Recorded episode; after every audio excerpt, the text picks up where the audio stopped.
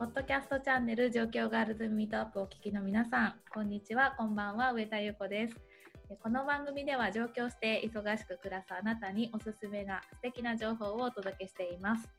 そして今回もこの方にお付き合いいただきます。自己紹介をお願いします。はい、小山美香です。えっと、今回は映画の話だよっていう話をいただいて、はい、映画私も上田さんも好きで、でもニッチな映画とか、自分が見たいなって思う映画は好きだけど、そんなに幅広い知識が,、がなかったりするので、今回はあの詳しい方がっていうことだったので、すごく楽しみにしてます。はい、ね、はい、どんな映画が出てくるのか楽しみになりつつあと最近その今日のゲストの方はパートナーシップについてもいろんな方にお話を聞いてるっていうことで、私と大山さんがめちゃくちゃ関心がある。今、タイムリーな。タイムリーですね。恋したいなみたいな そうこの前ね一緒に理想のパートナーシップについて語り合いましたもんね。語り合いましたね。なんか私がその時に言ったのはあのまあこれ後にしましょうか。ゲストの方来てからでしょうか。そうしようそうしよう。ということでゲストは今回この方をお呼びしています。自己紹介をお願いします。はい、はじめまして。えー、と東京在住映画好きの橋田智代と申します。よろしくお願いします。わあ、よろしくお願いします。えー、単なる映画好き誰みたいな。あるんですけど、えーと、今もともと出身が広島です。で今東京に住んででももう10年ぐらい経ったんですけど、うん、えーとまあ、仕事はこう個人で、えー、新規事業のこう立ち上げ伴走支援みたいなことを、いろんなこう企業さんにこう入りながら、まあ、プロジェクトチームを組んで取り組んでいるみたいなのをいくつか行っていたり、あとは上田さんと同じ場所で、えーと、コミュニティマネージャー的なことの立ち上げの時期からやっていたので、うん、まあ、そういうコミュニティマネジメント周りとかこう関係性のデザイン関係性を編んでいく、コミュニティをデザインしていくみたいなお仕事を今させてもらってます。なので映画の仕事とか全くしていないんですが、もう1回の映画好きということで、今回はさせさんじました。あ嬉しい。なんか最近友達さんがこんなに映画好きだったんだっていうのを気づいてで友よさんに教えていただいてこういうこのテーマだとこういう映画っていうのが見事に私も好きな映画が多くってまたちょっと話したいなと思ってたので今日はすごい楽しみにしてます。ありがとうございます。お願いします。お願いします。その私と大山さんもさっき大山さん言ってくれたように割とこうニッチな映画が好きですごい本数見るとかっていうタイプじゃないじゃないですか。まあ、友達さんは多分本数もすごい見てると思うんですけどなんかマックス見てた時どれぐらいとか今これぐらい見てるっていうのってどのぐらいですか？えっと、マックスだと学生時代の時に、まあ、1日3本こう近くのツタヤショップみたいなところに行って当時はネットフリックスとかまだない時代なのであのあ今日はこれ借りたいのにないなとかって棚見ながらまあでもこのここからここの棚全部見たいみたいなことをやったりしてた時代もあったんですけどその時はまあ1日34本見ていたのでなんかそれで考えると年間恐ろしい 恐ろしい数の本数と恐ろしい時間を費やしてるなんてちょっと さっき思ったりしたんですけど、うんうん、まあ、でもそうね。あの最近はでもこうなんだろうな本数はそこまで見れてないかもしれないんですけど映画館に行ってなるべくこう見るっていう体験自体がすごくリッチだし、うん、なんかこうあのこういう言い方するとあれなんですけどでも費用対効果めちゃくちゃいいなと思っていて、うん、1800円で2時間半とかこうすごく何て言うんだろう唯一無二の体験を得られるっていう体験するっていうことに対して時間をあとそこに投じるってことに対して私がすごく映画が好きっていうのもあるんですけど、うん、そこで得られる私服感とか没頭できる感じとかっていうのは空間丸ごとで、うん、なんなんだろうこう捉えるとすごく豊かだなと思ってるので、まあ、なるべくこのコロナとかが起こる前は映画館に行ってこう見ようっていう時間を意識的にとっていたかなっていうところがあります。確かに費用対効果めっちゃいいですよね。しかも安い時は1000円とかで、そうあの ね、そう。そうそうそう。本当に、あ、そうだ、値上がりしたから1900円ぐらいに 通常だとなっているけど、それでも、ウーバーイーツを1回頼んで大体2000円ぐらいいっちゃうので、東京ならではの。ね。まあね、そうそう、うん、まあ、いろんな価格帯あるけれども、うん、まあでもこうお金のね1000円とか2000円っていうものを使って何をするか。うん、何をお金を払って何をどういう時間を得るのかとか、うん、どういう体験を得るのかっていうことを結構、うん、あのジャンル関係なく考えるのが好きで、そういう意味でも映画館で映画を見るっていうことはあれすごい安いなって思っちゃうんですよね。うん。だからなんかすごくドライな言い方してるんだけど、うん、いきなり、うん、でも映画館で映画見るのはシンプルにすごい好きです、うん、なんかあの自分ではできない体験が映画を通してできたりとか初めて味わう感情を知れるっていうのって私すごい映画館で映画見た時によりこう感じるんですけど、うん、なんか友よさんの中でそのなんか映画館のこういう体験がめっちゃ好きとかこれ費用対効果すごいみたいなのってどういう時に感じましたか？うん。なんかそうだな。でも一緒にこう同じ場を共有しているっていうことで、うん、まあなんか一つこう映画という船に乗ったみたいな感覚で表すとすると、うん、まあ航海にみんなで一緒に出て、うん、同じこう 場面に遭遇したり感覚を得たりとかっていうことを一緒に共有してるっていうのが、うん、なんかこう息す息遣いとか 存在でこう感じることができるっていうのは一人で映画を見てる時と違う良さだなって思うしあと、まあ、あの音響とかもね環境がやっぱり映画を見ることに適した空間づくりっていうのがされているので、うん、ミュージカルとかを見るときはやっぱりその音響にこう力を入れてる映画館に、うん、映画館とかその会場を見て その道に詳しい人は多分すごい細かく見てると思うんですけど、私は結構直感的にというかこう体感的になんかこう感じながら体験をなんかこう味わっているっていう感じですかね。うん、東宝シネマズがすごい好きだから、うん、東宝シネマズによく行って、うん、であと日本橋のね東宝シネマズが好きだからよく行ったりするんですけど、そういう映画館視点で見るっていうのも、この映画を何か見たいあえこの映画見たいなと思って調べる時と、あこの映画館にとりあえず行ってなんか見たいっていう時があって、そうそうでこの映画館でなんか見たいの時とかは好きな映画館にとにかく行ってその時にその時間帯に近しい時間帯にやってる中から見たいものを選ぶっていうことをしたりしてますね。めっちゃわかります。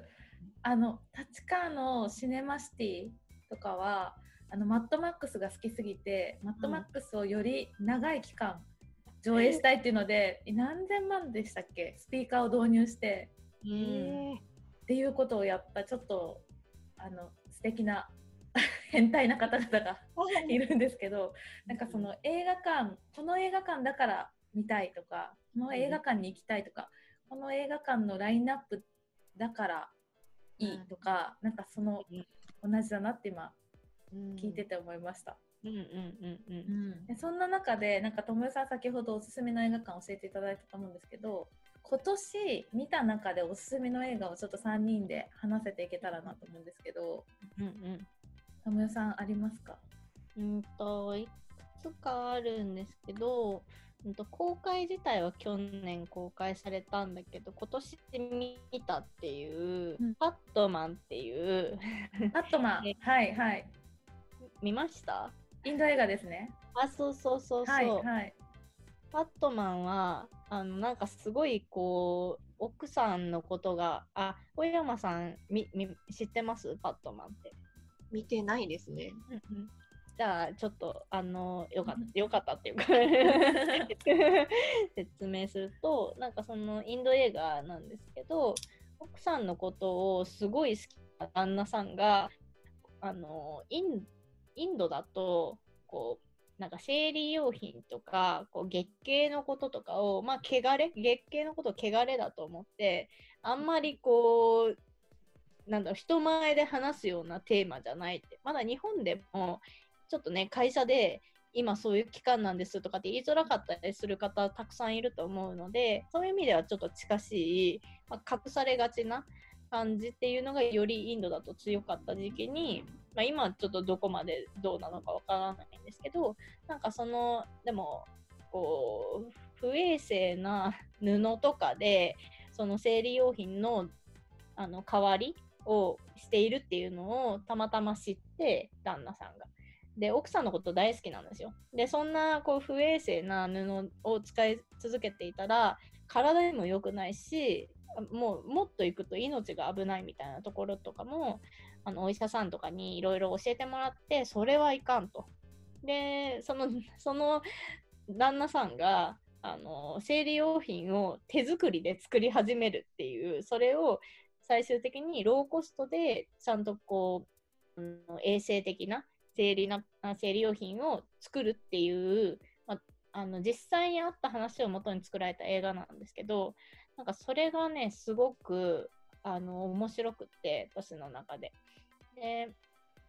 ポイントがいくつかあるんですけども圧倒的にそれを本当にこう実現させたいっていうエネルギーがとにかくめちゃくちゃ高いんですけどその源泉によるのはやっぱりなんかこう何百万人に売れるものを作りたいとかなんかこうなんだろうな有名になりたいとかなんかもあの起業したいとかそういうことではなくって奥さんを喜ばせたいからとか奥さんの体が大事だから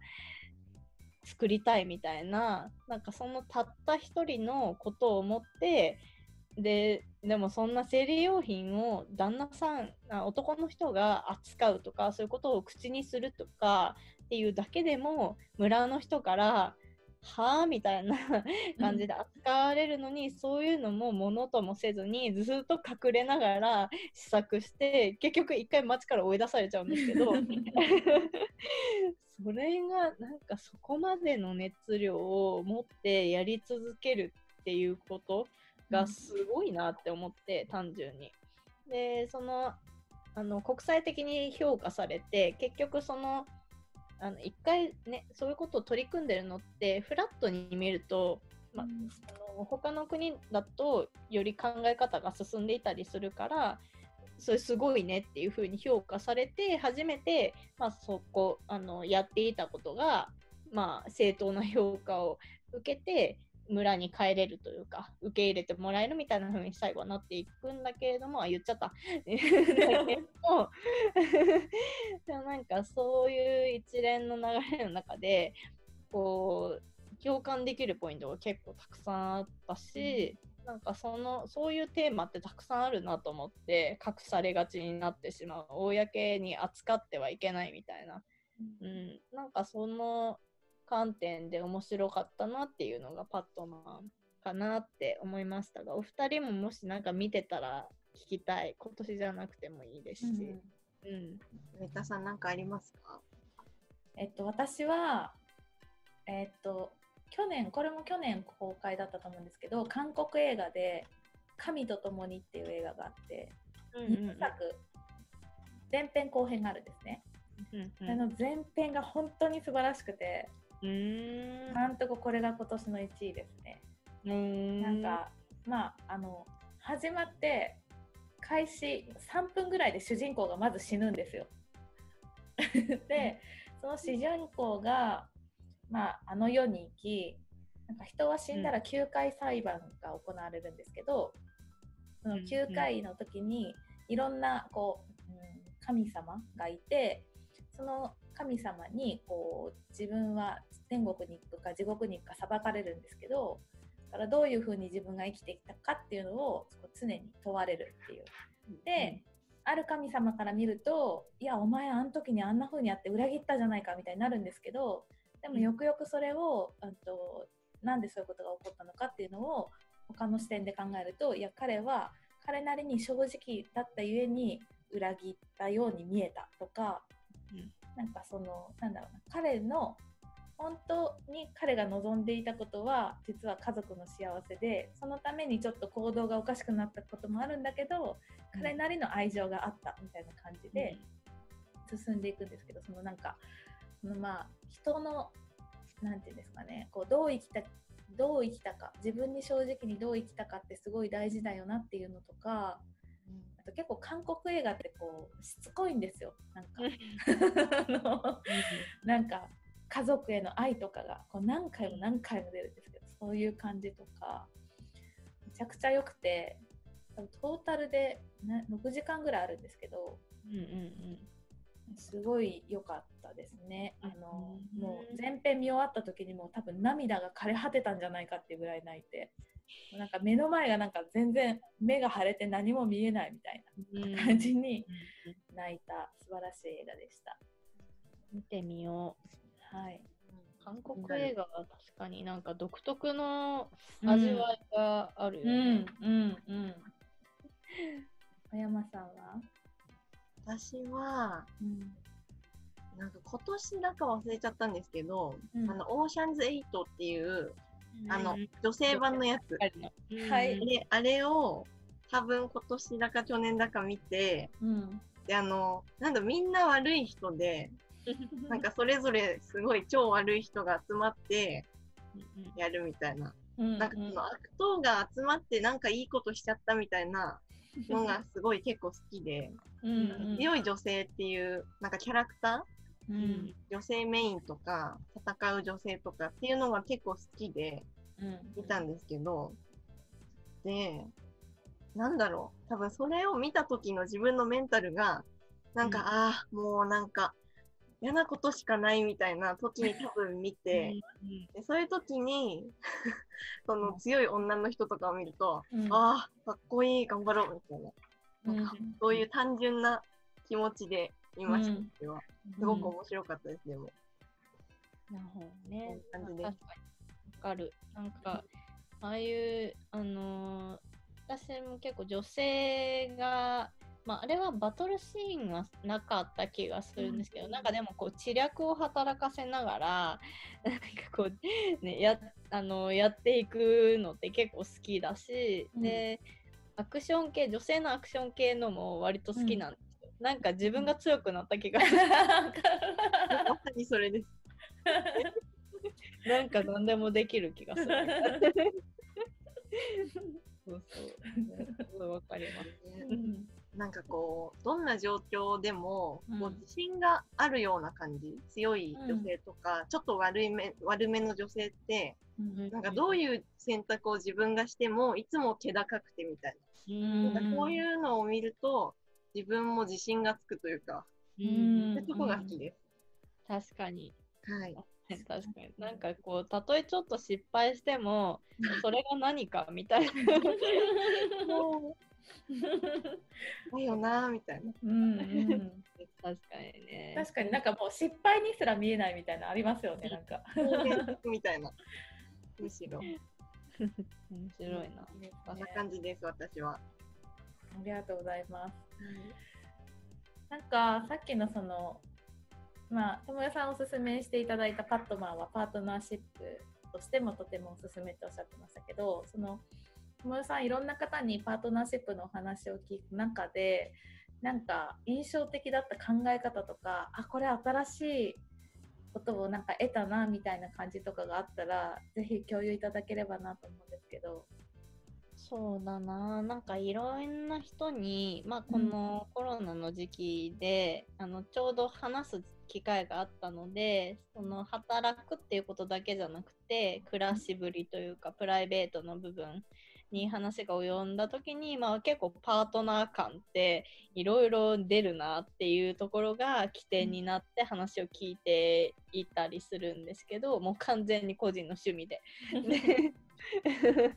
で なんかその時にそうだないろんなこう考え方があって面白いなって思ってるんですけどまあ大きくでも2つにねなんかこう分かれるなっってまず思ったのが、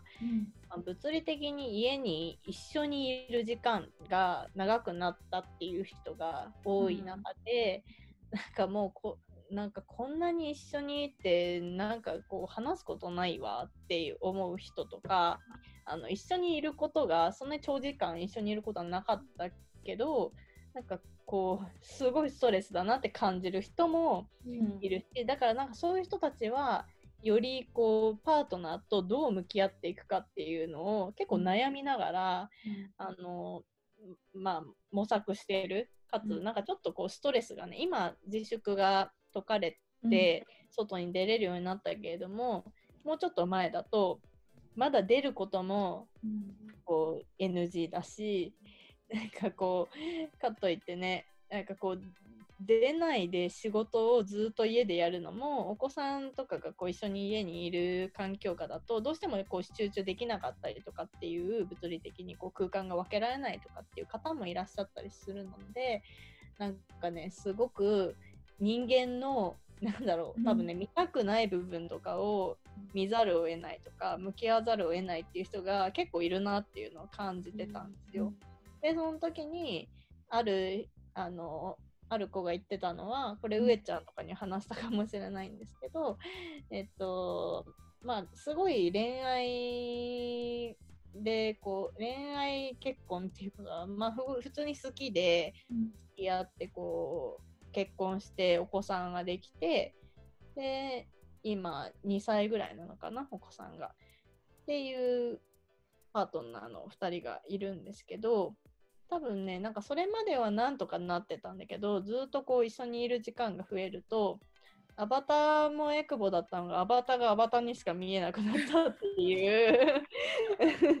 もうなんかこれまでちょいちょいそんなにまあまあ許せるかっていうのはなんかこう、いろんなことで解消できていたのが、うん、なんかそれがちょっとこうそうもいかなくなったっていう見ざるを得ない向き合わざるを得ないっていう状況下に長く置かれたことでなんかストレスがすごい溜まっちゃってかつなんか自分自身も発散なんかね、こう会社に行って気持ちを切り替えてたりとか、うん、友達とご飯を食べて切り替えてたりっていうスイッチができなくなってるからずっと同じ環境にいてっていうのが まあなんかでもそういう中でそういう中で生まれるそのパートナーシップのその次の一歩みたいなのを、うん、なんかここからこう踏み出していい方向に行く人もいるだろうし、まあ、でも合わないなら合わないで違うよねってなって、まあ、別の道を歩まれるかもしれないけどでもなんかこうその2人の関係性においていい方向に行くといいなって願いつつ、まあ、でも今回、うん、なんだろうそのパートナーシップでやっぱりこう大事だなって感じるのはいい部分だけじゃなく、ない、だけじゃない部分とどう向き合うのかっていうことが結構、うん、あの個人的にはすごい大事だなと思ってたので なんか私は今同棲してる人とかいないんですけどでもその私のパートナーと話していたのは、まあ、その自分自身がなんか今ちょっともうほっといてほしいみたいな風になった時でもそれは相手にじなんかこう悪いこと言っちゃいそうだから、うん、ちょっとほっといてほしいとかっていうのも含めて思ってるんだけどでもそれはなんか一人でどうにかするからなんかこうほっといてみたいな風なメッセージに聞こえると、うん、えなんかじゃあ自分がいる意味何なのみたいな。なんかそのいい部分だけじゃない自分はどうすればいいのみたいなところの話し合いが起きたりだとかした時に、なんか感じてた部分だったのでちょっと長くなっちゃったんですけど、まあ、でもなんかそのそういう話を聞きながら、うん、結構考えさせられる、まあ、答えはないんですけどね、うん、その2人がどう向き合っていくかっていうことでしかないんだけれども、うん、うん、アバタもアバターがアバターにしか見えなくなったはちょっと切ないなと。そういうなんか今までねなんとなくなんとかなってきた部分が今回あのそれはパートナーシップだけじゃないと思うんですけど浮き彫りになったんじゃないかなっていうふうに思ってますけどそのさっき友枝さんがおっしゃってたその自分がいい状態じゃない時にパートナーがにほっといてではなくってどうするかの友よさんもご自身も話されたと思うんですけど、うん、一旦友よさんはどうしようって今思ってるかって教えていただけますか？あのねそれで言うと私が私どっちかというとリーブミーアローン派で ほっといてっていうまあなんかこううんもともと一人っ子で、で、なんだろうこう何かあった時に自分自身の中で何とかしようとしてきたっていうルーティンがもうできちゃってるっていうところがあるからなんかあんまりあと人に頼って何とかしようっていうのがそんなになかったというか迷惑をかけちゃいけないみたいな方が先に気持ちとして立っちゃってるから自分で何とかするものだって思っているところがあってが頼るのがそういう意味でパートナーとかに頼るのが下手なんですけどなんかね私がそっち派ででパートナー側は、まあ、そういういいも悪いも含めて一緒になんとかこう していく。2人でどういう風にこう今後過ごしていくかを考えるのが、まあ、パートナー的な付き合い方だっていうふうに思っているから全然こう違うことを 思っていて今その間らへんというかどういう距離感が一番いいんだろうなってまだ模索中ではあるんですけど、まあ、でもお互いに歩み寄る 歩み歩み寄りつつ私もまあなんか実験としてちょっとずつなんかこう今あんまりこう気分が良くないというかなんかちょっと気持ちがザラザラしているとかっていうのは、まあ、事実としてなんかこう伝えつつ、なんかこう出していくっていうのはしていて、で相手のニーズは、まあ、そういうどういう状況かを知りたいっていうところがまずあるから1人で何にも言わずに、いきなりバンってこうなんかそっぽ向くみたいな。なんか殻に閉じこもるってなるのが多分切ないから、うんうん、こうこうこういう理由で私は今から3日間デジタルデトックスしますみたいな。っていうと、うん、まだなんかそんないきなり殻にバンって閉じこもるわけじゃないから、うん、軽減されるかなとかっていうところを、まあ、あの手この手であんまり全部こうこうこうでねって毎日毎日なんかこう言って頼るのはなんかこういきなりはできないしあんまりそういうしたいとも、うん、そういうことをしたいとも思ってないのでなんかそれを徐々に私としてはやっていて向こう側が何か変わったかっていうとあんまり変わってない気がするんだけど まあでもそこにドンとこう構えてくれてて聞いてくれる人がいるっていう安心感はすごくありがたいなと思って。なんかこう、なのでちょっとずつ出していってるっていう感じかな。うんなんか素敵なあの2人でそれをちょっとずつやりながらこう歩み寄ってる感じがすごい素敵だなって思いました。小山さんはそのね、この前もちょっと理想のパートナーシップ話しましたけどどんな感じで今こういう関係だと嬉しいなとかありますか？なんか今お話を聞いてて、あの私も一人っ子で、で、その自分で何とかしようの思いがあるのすごい共感してて 今。あ、そうだ、自分そうかと思って、なんかなんかうまい具合にほっといてくれる人 が、なんかその辺の、なんだろう、さっきの話し合って決める、決めたいっていう人だったら、どう自分がこう、今こういう状態だから今から閉じこもりますみたいなのをなんだ自分も言うしなんか意見を言い合える人がいいですね。このいろんな、ですかね、うん、いっぱい喧嘩したい。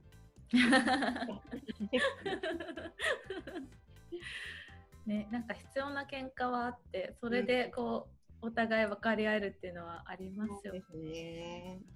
ね。そんな感じかな。ね。小山さんが素敵な声ができますように。ちょっとそんななんか恋モードになるときに見る映画を最後3人で話して終わりたいなと思うんですけど誰かどなたか思いついた方からいきますか？恋モード？うんなんかいろいろある中で、うん、とそうだな。なんか恋愛的霊気って結構有名なね、あの映画がありますけど、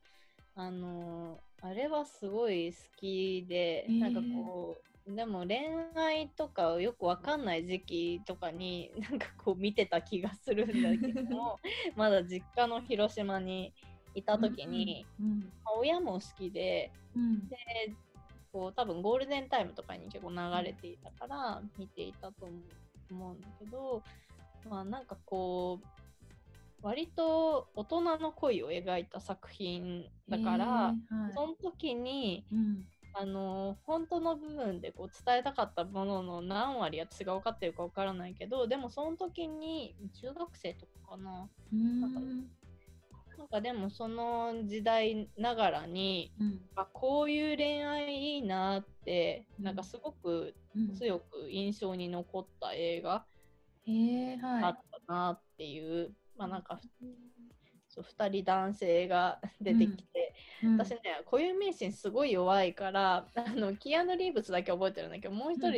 ダイアン・キートンっていう女優さんと、はい、あとまあ調べたら出てくるんだけどね。あんまり言葉が良くないけど、まあ、ちょっとぽっちゃりしていて、うんうん、なんかまあ一見だらしなく見えるけどでも実はすごいいい人っていうおじさんと、うん、あと若くて、うん、こうかっこいいお医者さん。で、その誠実ですごい素敵なそれがキアヌ・リーブス若かりし日のキアヌ・リーブスが演じていて、でダイアン・キートンさんはあの割とこう何何歳ぐらいな？40代ぐらいの、うん、40代とか後半？とか50代ぐらいとか、一回もうお子さんと出産して育てた後の第2の恋じゃないけど、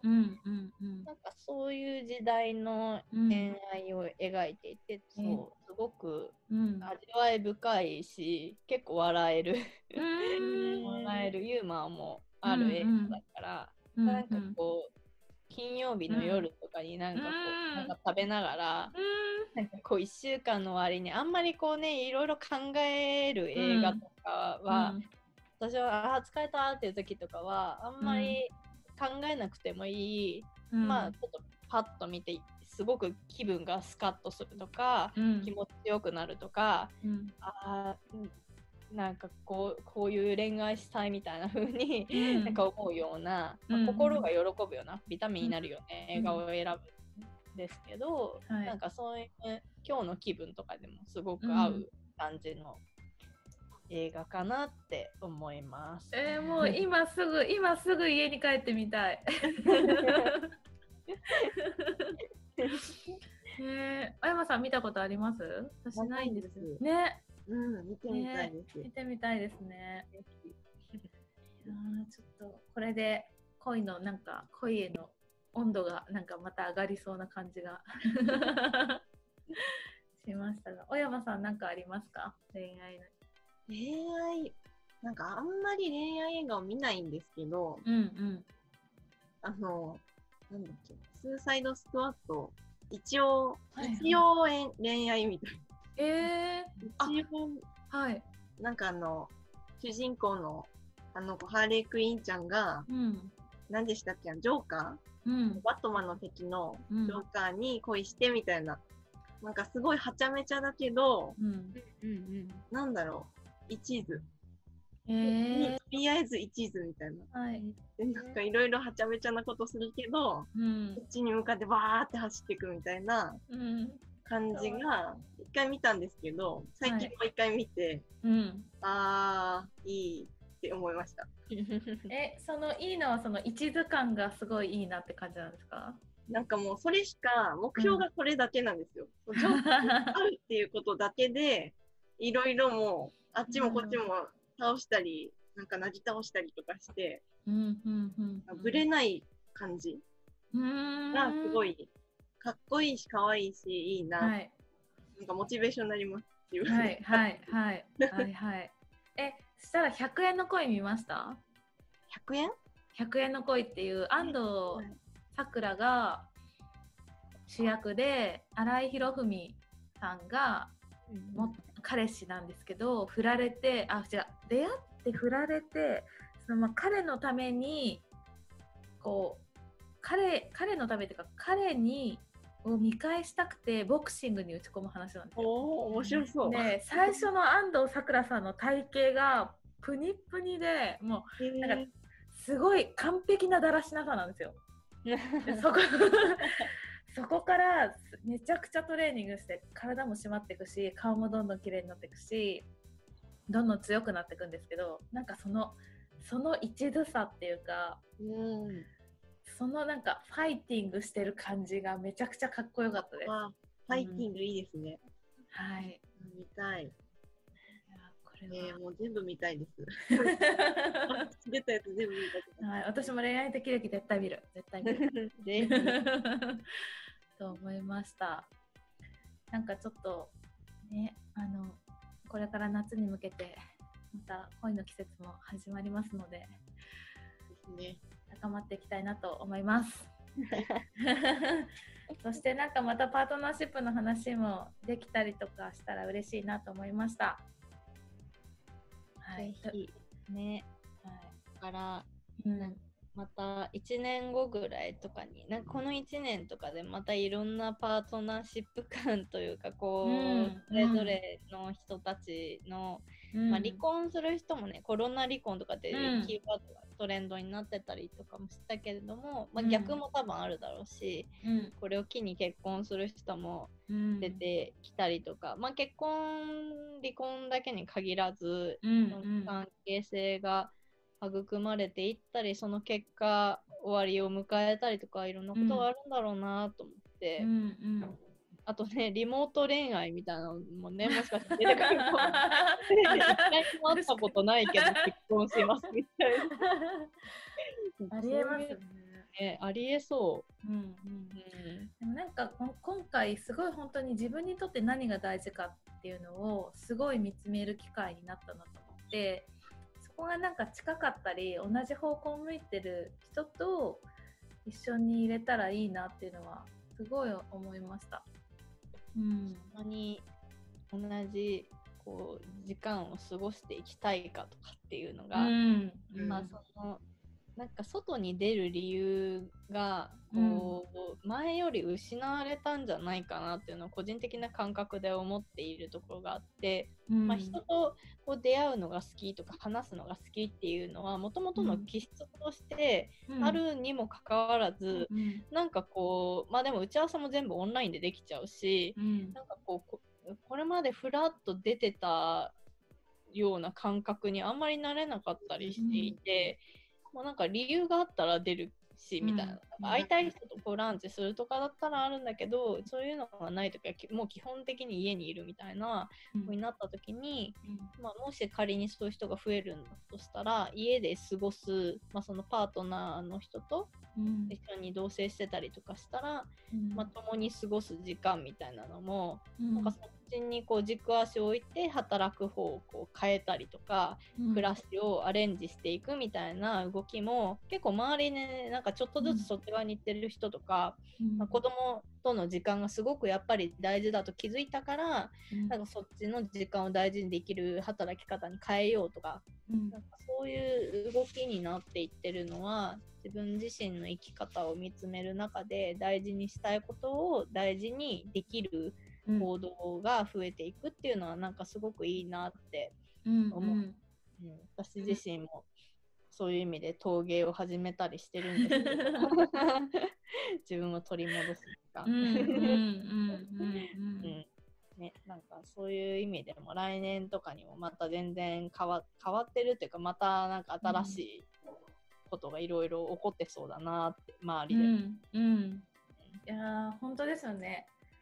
1年経たずとして起こってるかもしれないですね。ね 今年今年だけでもね、うん、誰もが2020年こんなことは予想してなかったみたいな、うん、あとコロナだけじゃなくて他の、まあ、地震とかも今結構ね、うん、こうリスクが高まってるとかまあいろんなことと共に暮らしてるんだなっていうのは結構今リアル感を持って感じて暮らしているからこそ、うん、まあ、すごいあの言い方が大げさだけれどもでもなんか生きるっていうことと死ぬっていうこと、うん、なんかこう死ぬしあもう死んじゃうって思った時こそその生きること生が輝くというか、うんその大事さを感じるなっていうことを昔なんか2回ぐらい死にかけたっていうのが、うん、あのあってまあ、うん、ちょっと大げさに言ってるかもしれないんですけどでもなんかその病気がうん、もう気づくのが遅かったらとかなんかそういうことを考えると、うん、もう死んでたかもしれないっていうのを思うと、うん、やっぱりじゃあ今生きてることがすごいありがたいんだなっていうのをより感じるなっていう意味でも、いろんなリスクとなんか共に暮らしてるんだなっていうのは今回もはすごく感じるし、うんね、まあ人間なので忘れちゃうんですけどねそういうの。大事なことに気づいたら大事にできる人生でありたいなっていうのは、個人的にもすごい願ってます。いや本当にそうですね。大事なことに気づいたらそれを大事にする人生であり続けたいですね。でそれを大事だと思ってそこを大事にして日々選択をして行動して人生を積み重ねていったらきっとなんかそんなにたくさんのものじゃなくてもいつも幸せであり続けられるんじゃないかなって思っています。ね。そんな人生にしていきましょう。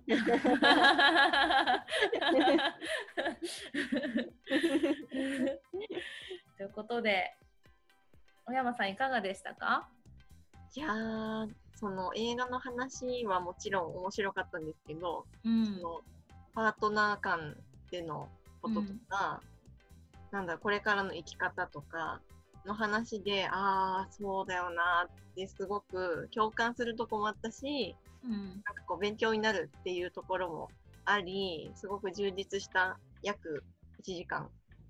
でした、うん、楽しかったですあよかった。ありがとうございました。ということで、今回は映画ホリックの橋田智代さんにお話を伺いました。ありがとうございました。ありがとうございます。状況がミートアップ、次回もお楽しみに。せーの。ごきげんよう。